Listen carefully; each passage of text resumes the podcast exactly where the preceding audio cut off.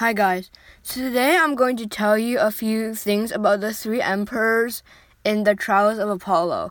So recently I was reading the Trials of Apollo and I just wanted to compare these three emperors.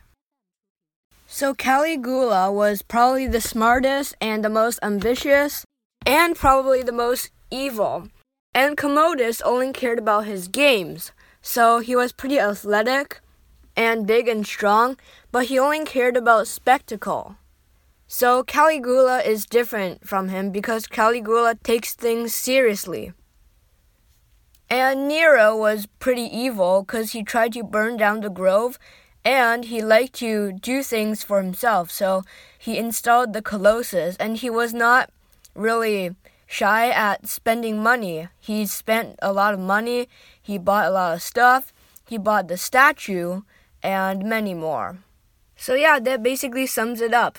Caligula is an evil genius, and Commodus is a sort of spectacle guy, and Nero is just all out evil and greedy.